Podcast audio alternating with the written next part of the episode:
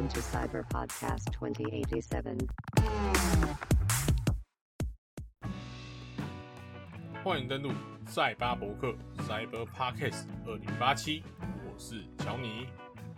今天呢，要来跟各位聊聊的是塞巴沙杠波巴费特之书到底有多尴尬。这个影集呢，在二零二一年的十二月二十九日在 Disney Plus 首播，在二月九日呢完结，一共共七集。那我个人看完呢，实在是非常的五味杂陈，所以呢，今天来跟大家聊聊这一这个影集啦。那首先呢，关于波巴费特这个角色，波巴费特呢在设定上是宇宙第一凶狠的赏金猎人，有绝地杀手的外号。那设定上呢，波巴费特肩膀上的麻绳呢，就是绝地武士的法变。在旧三部曲的表现呢，帝国大反击中，他受帝国和假霸雇佣捉拿主角等人，追踪千年一号，并跟踪千年一号至平斯贝。在韩苏洛遭达斯维达探化之后，带他离开，打算交给假霸。绝地大反攻中呢，费特于假霸的宫殿中活动。当打算逃走的主角一行人被捉之后，乘着风帆游艇至巨虫沙拉克的坑中时，一阵混乱之中呢，他被韩苏洛误触自己的火箭背包，然后掉入那个巨虫沙拉克的嘴巴里面。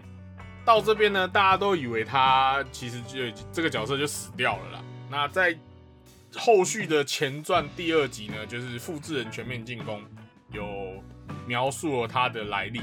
那波巴费特呢，出生于卡密诺这个星球，他的母应该说他复制的母体呢是强格费特，也是一个赏金猎人，那也是曼达洛人。跟其他强格费特为母体的复制人不同的是，他是强格费特唯二一个没有经过改造的复制人之一。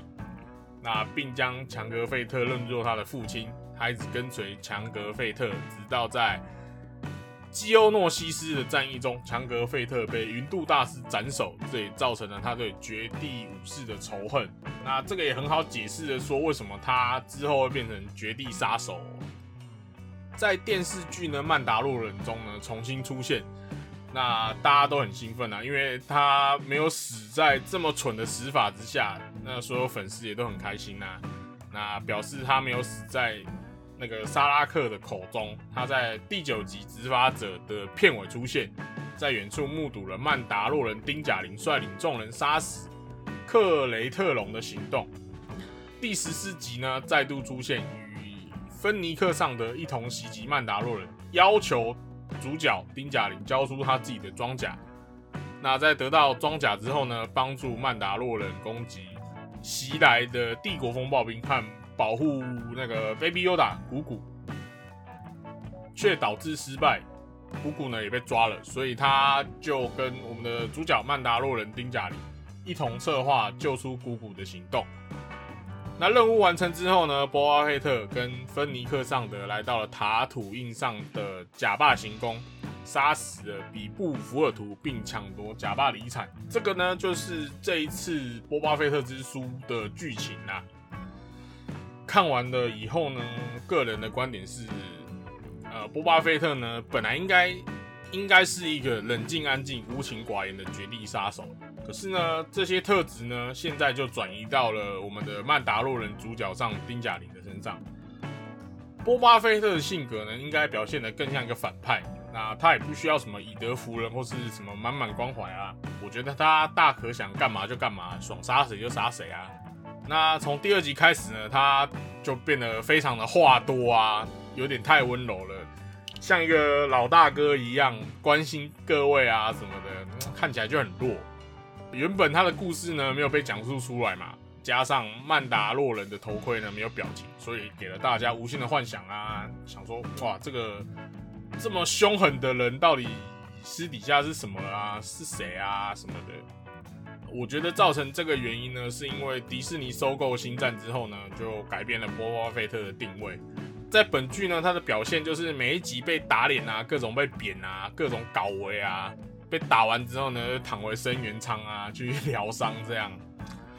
那演员本人呢，特穆拉莫里森也表示，当你把波巴菲特跟丁贾林放在一起，这两个角色一定会互相较劲嘛，那谁更厉害？可是就这个第一季看完了之后呢，我觉得是曼达洛人丁贾林更厉害了。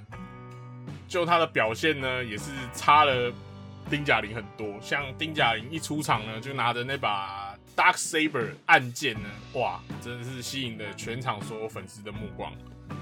连温明娜饰演的芬尼克呢，感觉上呢，比波巴菲特来说是才是整个星际里面最危险的猎人。那两人的锋芒呢，整个盖过了主角波巴菲特。所以呢。